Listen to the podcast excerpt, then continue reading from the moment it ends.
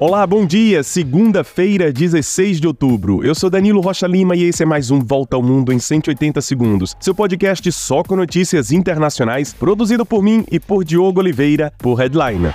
Começamos com notícias do conflito no Oriente Médio, mais de uma semana depois do ataque do Hamas a Israel. O exército israelense está retirando desde o início da manhã desta segunda todos os habitantes de 28 localidades do norte do país, a 2 quilômetros da fronteira com o Líbano. O grupo terrorista Hezbollah tem atacado posições ocupadas por israelenses em territórios disputados por Israel e o Líbano. O temor agora é que o Hezbollah se una ao Hamas e ataque Israel em uma nova frente do outro lado do país. Resultado: os Estados Unidos enviaram um segundo porta-aviões para o Mediterrâneo em sinal de apoio a Israel e contra quem tente atacar o país.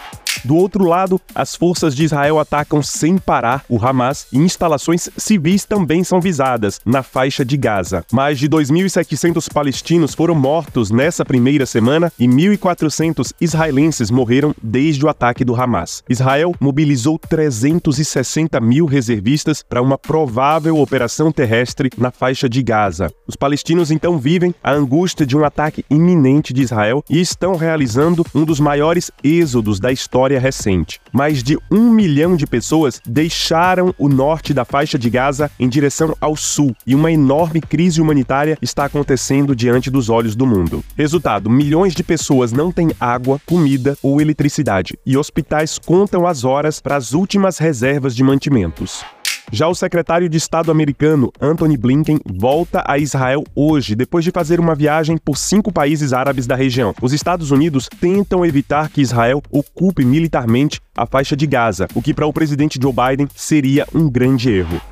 Biden também se disse horrorizado por um crime bárbaro ocorrido nos Estados Unidos nesse fim de semana. Olha, um menino palestino de 6 anos foi esfaqueado e morto por um homem de 71 anos perto de Chicago. A mãe dele também foi esfaqueada, mas sobreviveu. O esfaqueador foi preso pelo ato desse crime de ódio com ligação com o que acontece neste momento no Oriente Médio.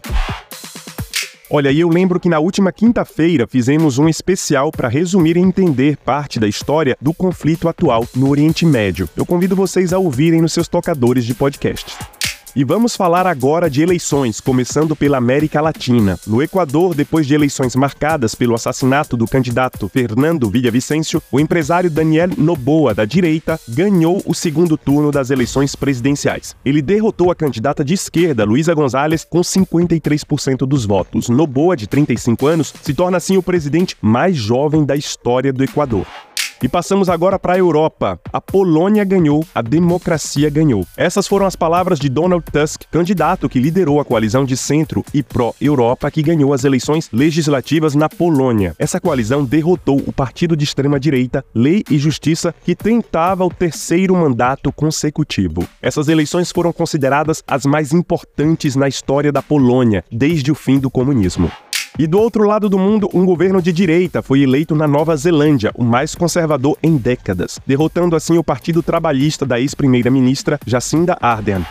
E na Austrália, um referendo negou aos indígenas o direito de ter voz no parlamento.